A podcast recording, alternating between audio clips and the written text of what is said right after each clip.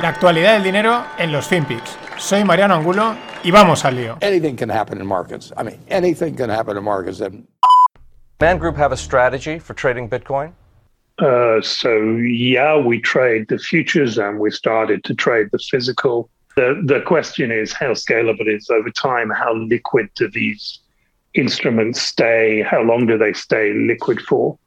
One of the things you see is people tend to think that liquidity is a sort of monotonic upswing, so that they see something and if it gets a bit more liquid, they just assume it will keep getting and it'll never get less liquid again.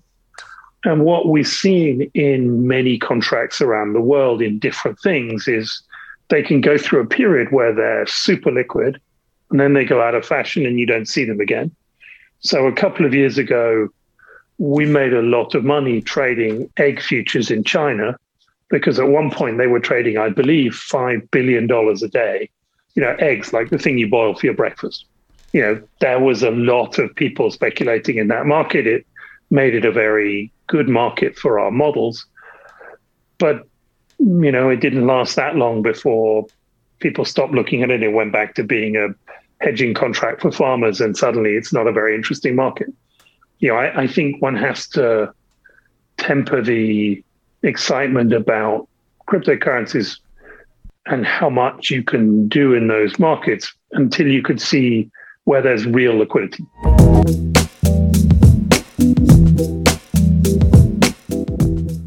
¿Qué tal, no financieros? Aquí estábamos oyendo a Luke Ellis, jefe de Man Group PLC, que es un fondo de inversión inglés que mueven bastante pasta como tantos y tantos fondos. Y bueno, es muy interesante esta entrevista que tiene en Bloomberg, ¿no? En la que le pregunta eh, cómo ve el mercado de Bitcoin. Dice, sí, estamos operando los futuros, pero ojo, porque tenemos, bueno, por experiencia dicen, se tiene que mantener la liquidez. Y, y es muy interesante también, no solo por el tema de Bitcoin, sino por los mercados, ¿no? La importancia de la liquidez. Dice, la gente piensa que la liquidez va a estar siempre ahí y de repente pues puede desaparecer, eh, puede perderse el interés y, y entonces no, no es algo que sea constante o vaya al alza. Y pone el ejemplo de que dice hace unos años estábamos operando huevos, además dice, eh, sí, sí, de los que hervimos para el desayuno, dice, pues operamos en los futuros de los huevos en China y se movían 5 billones al día en futuros de los huevos. Dice, y luego pues de repente desapareció un poco el interés, bajó la liquidez y ya está. Y solo quedaron, como dice, los hedgers, ¿no? Los que van a, a, cubrir simplemente posiciones financieras, ¿no? Y dice eso, un mercado súper líquidos. Muy interesante lo de, los, lo de los huevos, ¿no? You are trading eggs. Y interesante también las lecciones que da, ¿no? Como, y luego por la parte de que seguro que en ese momento iríamos a gente, guau, es que claro, ¿quién no come huevos hoy en día? Es que esto no va a parar nunca porque los huevos los necesita todo el mundo, ¿no? Ese tipo de narrativas que se repiten tanto. Me quedo con el temper de excitement, ¿no? Es como, calma, vamos a ir paso a paso y a ver qué sucede. Como hay tanta liquidez, porque una cosa es que la liquidez puede desaparecer, pero liquidez hay, pues bueno, Australia vende bonos a 2027, que eso está ahí al lado, 2027, al menos 0,7882%. O sea, pues casi, bueno, queda ahí bastante, pero muy cerquita de un menos 1%. Lo que sorprendente es que es al 2027, esto que son 6 años. Normalmente, a ver, estos bonos a, pues a mucho más plazo, a, por decir, a los 10 o tal, pues a lo mejor, tal y como está el mercado ahora, pues sí que puedes encontrar, no tanto, el, creo lo más que había visto últimamente reciente era Alemania al menos 0,5%, pero esto es al menos 0,78%, o sea... eh, es que esto es un, esto es un despiporre enorme. Eh, os pasaré este fin de. Lo podéis ir oyendo ya, el podcast de Juan Such con, con Luis Viceira. Y, una de las cosas, os lo pasaré en la newsletter, de, ya la tengo guardado, del viernes. Pero explica muy bien el- la incertidumbre que está empezando ya. mm, eh, El, miedo que está empezando a crear esto de los tipos bajos que, que empieza ya nadie a entender, ¿no? O, empieza ya a, a parecer a lo mejor una broma de mal gusto, todo sigue para adelante, pero es como un experimento, se está yendo las madres, no sé. eh, y es un. Luis Viceira es un asesor de muchísimos fondos y está muy chulo el, podcast. Si lo queréis ir oyendo, si lo habéis oído y si no, el viernes en la newsletter tendréis el enlace. Y otra cosa curiosa es que Alemania eh, aumenta las restricciones, entran en un confinamiento otra vez para evitar la. ha- Han pasado su nivel de, de incidencia acumulada en COVID, que son los ciento y pico, y entran otra vez en confinamiento. Eh, bueno, pues es, es curioso porque los alemanes están ahora viniendo a España a pasar las vacaciones de Semana Santa y aprovechar estos días, ¿no? Mm, ya digo, no digo que sea malo ni bueno, pero no deja de ser curioso estas eh, paradojas que ya casi hasta nos parecen normales, ¿no? Y cerquita de Alemania, nos vamos a Holanda. El Brujas, el equipo de Brujas, va a salir a cotizar a bolsa. Necesitan 100 millones para construir su nuevo estadio y pues la forma de captarlo es salir a cotizar a bolsa. Hay otros tantos que han salido. Y bueno, el fútbol es interesante, ¿no? Por ejemplo, los datos de este equipo, pues eh, rondan más o menos entre los 80 y los 100 millones de ingresos y un EBITDA de unos 30 y 60 millones. La valoración a lo que lo van a sacar es a 225 millones. Es interesante porque, claro, en el, en el artículo, más o menos en los datos que dan, se ve como pues, un equipo de fútbol bien gestionado eh, puede ser un negocio redondísimo, puede ser una grandísima inversión, pero claro, depende de que el equipo entre en Champions, entre en Liga, digo, perdón, entre en Europa League. O sea, ahí, por eso esa, esa variación que se ve de año a año en los, en los ingresos de estos equipos. Pero ya digo, eh, bien gestionados son una gran inversión. Además, también tienen una parte inmobiliaria importante. Muchas veces cuando se compran estos equipos se está comprando también pues, el estadio de fútbol, las instalaciones, que al final es un patrimonio que suelen tener eh, muy muy bueno. Más datos interesantes que no sabía y es que parece ser que la liga belga se quiere fusionar con la holandesa. los belgas han la han aprobado, falta que los holandeses lo aprueben para crear una liga más potente y pues eso también beneficiaría este tipo de salidas a bolsa porque al final hay más pasta y hay más dinerillo. En fin, el mundo del fútbol es muy curioso, sobre todo en los últimos años en los que los números mm, y la parte financiera han cobrado bastante peso. Interesante. Y me lo pasaban por Telegram. Luego, lo curioso es que al buscarlo en. para encontrar otras fuentes también. Eh, me salía del Daily Mail la noticia. Y es curioso porque en el Daily Mail, y este detallito me ha gustado mucho, eh, te dice, cuidado, la noticia es de un mes, ¿no? Que hay veces que te pasa una noticia a la vez y, luego resulta que es de hace dos años y tal. El, detallito, el resaltarlo, decir, oye, esto es de hace un mes, que tampoco pasa nada desde hace nada, está, me ha parecido interesante. ¿De qué va la noticia? Que me la estaba dejando colgando. Pues de que las chocolateras eh, se someten a una demanda por esclavitud infantil, concretamente Mars, Nestlé y Hershey, en Estados Unidos, por extrabajadores niños de Costa de Marfil. Entonces, bueno, mm, es el tema. Eh, las grandes empresas siempre tienen sus negocios en países donde estas cosas están ahí, ahí en la línea y bueno, mm, de estas cosas siempre suelen pasar. No digo que sea, o sea, evidentemente es malo, pero también se juega en esa línea de la legalidad y también a veces en Europa o en los países primeros desarrollados, bueno, si no lo he visto, no está sucediendo, ¿no? esa doble moral. Y bueno, la doble moral o como lo queramos ver, o la demanda, en fin, ayer os contaba lo de Goldman Sachs que había salido este fin de semana, que los, los analistas juniors se quejaban de que hacían muchas horas, es verdad que son un huevo, pero etcétera ahora te sale el CEO de Goldman Sachs y dice que, no se preocupen, que les van a quitar los sábados y que les envían más gente a los equipos que estén más estresados. Es decir, oye, las plegarias han llegado, tampoco parece muchísimo, ¿no? Lo que les den, bueno, venga, te doy el sábado libre y no pasa nada, meto un poquito más de gente. Pero ha tenido más impacto porque Citi, Citigroup, prohíbe las, las llamadas ha propuesto prohibir las llamadas, las calls, en viernes. Es como. E, e, insta a los trabajadores a que el viernes se lo tomen como más relajado, más casi de vacaciones. Incluso van a declarar el viernes 28 de mayo como el City Reset Day, ¿no? En plan. Bueno, ¿no? Esto yo creo que viene, coleará de la parte de Goldman Sachs. Dicen, ostras, antes de que salten, que nosotros también estamos aquí apretando la peña a tope, pues vamos a hacer aquí algo de cara a la galería. Es verdad que últimamente empiezan a sonar bastante por distintas Mm, puntos el tema de, las cuatro, de los cuatro días de trabajo, que si aumenta la productividad, tal, etcétera. Bueno, esto depende también de cada empresa, de cada trabajador, de cada sector. Pero sí que parece, em, empieza a parecer una tendencia el concentrar el trabajo y alargar el fin de semana. También, ¿por qué? Porque cada vez las automatizaciones liberan más horas de trabajo y, pues bueno, más consumo de, de contenidos y de creatividad y este tipo de cosas siguen las alarmas por el chip shortage, la escasez de chips. Siguen, siguen sonando, eh, van pasando los meses, esto no se soluciona. Y el otro día comentaba por Samsung que ellos veían ahora en este, en este trimestre en el que andamos, en el que ya puede empezar a ser algo crítico. Y este es el detalle, ¿no? Van, van pasando los días, van pasando las semanas. Y esto parece que no se soluciona.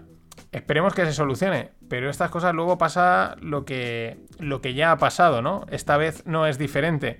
Es decir, de repente hay un día en el que una planta de la noche a la mañana tiene que cerrar y eso afecta a la producción de no sé quién y la otra tiene que cerrar y tenemos como una especie de, de mini crisis o mini crack o igual algo más. Porque es así. Y luego diríamos, pues esto se venía a venir, ya, pero había que esperar hasta el último momento para, para, que, para que eclosionase. Veremos. Y Microsoft anuncia, o no, perdón, negocia la compra de Discord. Discord es, eh, conoceréis Slack probablemente, y Discord es pues como un Slack, eh, un chat mm, que se ha utilizado sobre todo en el Slack para cosas empresariales, con diferentes canales para gestión de equipos, etc. Y Discord es la versión gamer, la versión millennial, generación Z. Eh, además es un software ahí medio libre. Bueno, tiene un modelo freemium en el que es prácticamente todo gratuito, pero luego tiene unas cosas de pago. Bueno, ha tenido muchísimo tirón, no sé cuántos millones de usuarios. Y Microsoft pretende comprarlo, parece ser que por unos 10 billions. O sea, una auténtica pasta. Como el creador de Morning Brew tuiteaba, decía, bueno, Satya Nadella, que es el, CEO de, Microsoft, dice, es un gran, lo ha hecho muy bien, sobre todo por la, por la parte cloud, por apostar por estas cosas, pero ojo a sus, a sus adquisiciones anteriores. Zenimax, 7,5 billions, GitHub, 7,5 billions, LinkedIn, 26,2 billions, como diciendo, tampoco que haya atinado muy bien con las valoraciones. GitHub puede que sí, pero las otras dos quizás, Zenimax no sabemos ni lo que está haciendo y LinkedIn pues probablemente esté un poquito porque ¿Gastáis LinkedIn? No lo sé, ¿eh? Hay gente que lo gasta mucho, pero hay mucha gente que ni, lo abre. Es muy curioso ese tema. Y Tencent, la empresa tecnológica china, podría convertirse en un gigante de los videojuegos, por no decir en un monopolio de los videojuegos en aquel país, si le aprueban la fusión de los dos grandes del streaming de los videojuegos. Y como bien apunta Marga Rigasat, el fondo del gestor del Panda Agriculture, dice: si le aprueban a Tencent esto, esto lo que quiere decir es que eh, la empresa Tencent es el Estado chino, Porque te están aprobando un monopolio. Lo que pasa es que aquí la pregunta es, ¿qué empresa china no es el Estado chino? Y una mala noticia o una noticia chocante, curiosa, como lo queramos ver, desde España. El corte inglés, los grandes almacenes de aquí, eh, bueno, pues están en un proceso de ERE y eh, parte del proceso eh, abre la salida voluntaria a todo el personal. No parece que haya un cupo, a todo el personal, todo el que quiera se puede ir, por así decirlo. Eh, sintomático, significativo, ¿no? Mucho tienen unos centros comerciales muy grandes, muy pesados, el comercio online, etcétera. es verdad que arrastran bastante deuda, pero es, llama bastante la atención. Y ese parece ser que el panorama pues no pinta nada bien en España. Veremos a ver cómo, van los datos de paro, cómo van subiendo, pero a esto hay que unir también lo de los bancos y luego vendrán pequeñas, medianas empresas que no nos enteramos, que están en ERTE, etcétera. En fin, seguiremos rezando y cruzando los dedos para que, no sé, pase algo.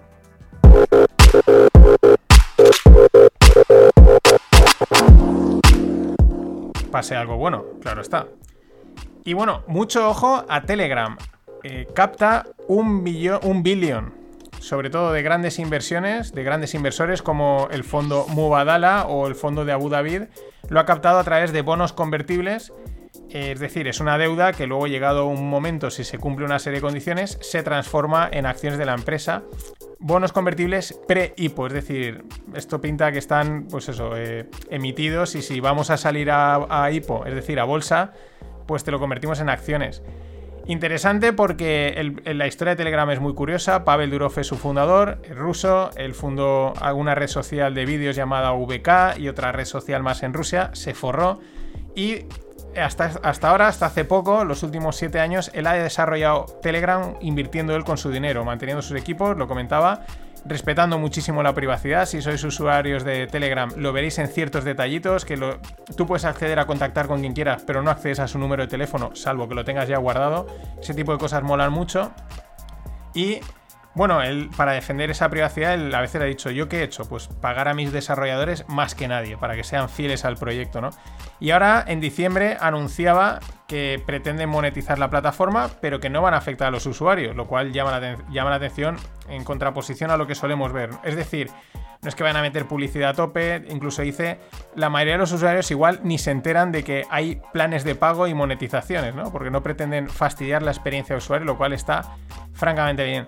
¿Y por qué digo ojo a Telegram? Porque las últimas cosas que han ido sacando, han sacado hace poco ya para todos los eh, dispositivos el Clubhouse, mm, prácticamente los chats de voz, que yo creo que es estilo Clubhouse metidos en, en, Telegram, van a sacar lo mismo más adelante, parece ser en vídeo, que sería como el Twitch integrado. Es decir, me da la sensación que la visión que tienen es una plataforma de contenidos y comunidades, ¿no? Todo ahí junto, gestionarlo y con lo bien que hacen las cosas y con la filosofía distinta que tienen, eh, mucho eh, puede ser muy interesante hacia dónde vaya y llegue Telegram. Igual habrá que estar atentos si sale a la IPO, que salga cuando esté todo petado, así se puede comprar a buenos precios. Y una otra startup que el nombre es, lo que me ha llamado la atención, eh, se llama Cryptalia. Son, son italianos, pero no tiene nada que ver con cripto. El nombre es, no sé si es que, lo he intentado buscar, pero no he encontrado. No sé si es que cuando la montaron eh, iba con la idea de ser cripto y luego cambiaron de idea, pero no tiene nada que ver con cripto y se llama Cryptalia, con lo cual ahí hay un poco de, confusión. ¿A qué se dedican? A crowdlending, es decir, financiación de proyectos. ¿Qué es el crowdlending? En vez de ir a un banco a pedir un préstamo para montar tu empresa o por tu empresa hacer lo que sea, emites ahí tus necesidades de pasta y un montón de gente te la, te la presta y tú pagas el crédito, pues es lo que sería un crédito participativo. Muy curioso, Cryptalia. Y bueno, el tuit de Jack, de Jack Dorsey, que lo minteó, es decir, lo transformó en un FT y lo ha vendido por 2,9 millones. ¿Quién se lo ha comprado? Se lo ha comprado Sina Stabi, que es el CEO de Bridge Oracle. ¿Qué es Bridge Oracle? Es un sistema de oráculos basado en Tron. Y Tron es la blockchain que creó Justin Sun. Alto. ¿Qué son los oráculos? Los oráculos es eh, pues, mm, sistemas de información, por así decirlo, mm, que validen los smart contracts. ¿no? Antes de que el smart contract, que es en lo que se basan para funcionar prácticamente todas las blockchains, eh, dispare una acción, es decir, antes de hacer algo, pues necesita un dato, necesita, oye, ha pasado esto. Entonces hay veces que eh, eso lo puede decir alguien desde fuera o un sistema de oráculos conectado, pues yo qué sé, cuando el reloj atómico marque las 12, el smart contract ejecuta tal. Pues el oráculo sería, digamos, el, el reloj atómico y la plataforma que gestione esa información. Pero bueno, esto era por añadir un poquito más de info. La gracia es que Tron, que es una blockchain china, es de Justin Sun. Justin Sun también le gusta bastante el espectáculo y Justin Sun también había pujado para intentar hacerse con el tweet de Jack, pero no, le ha superado sin Stabi. Pero es que Justin Sun no es la primera puja que pierde, el tío creo que es bastante perdedor. También había intentado pujar por estas dos piezas que ha vendido Beeple, que hemos comentado en Nifty's, eh, carísimas, ¿no? Bueno, pues también se las chafaba un, un seudónimo llamado Metacoban que también ha salido a dar la cara y es un tío llamado Vignes Sundaresan, un millonario eh, del mundo cripto de origen indio probablemente, ¿no? Eh, nada, Justin, tienes que subir las pujas si no te las levantan y poco más. Por último, también hablando de tokenización, se pueden tokenizar a personas. Sale, va a salir el proyecto BitCloud para crear tokens a través de Bitcoin de personas. La idea eh, Elon Musk, eh, Chamath, etcétera, ¿no? Pero entonces te puedes comprar su token y estás expuesto pues a su popularidad y si su popularidad sube pues su token sube. Lo curioso es que se les puede tokenizar sin haberles pedido permiso. Eso es lo que he leído por ahí que me llama bastante la atención. Pero no es la única, el único proyecto que está en, este, en esta línea. En Ethereum están Roll y Rally que van un poco en la misma línea, ¿no? Tú te puedes tokenizar a ti mismo, por si tienes tu grupo de fans, tus seguidores, eres un creador de contenido, la gente te puede comprar el token y está expuesto, pues así tú consigues llegar a ser alguien o ya eres alguien y llegas a ser el dios del mundo. En fin, las locuras cripto, que una vez te estalla la cabeza, otra vez te ríes y otra vez pues incluso haces dinero. Nada más, hasta mañana. Always look on the bright side of life. Always look on the light side of life.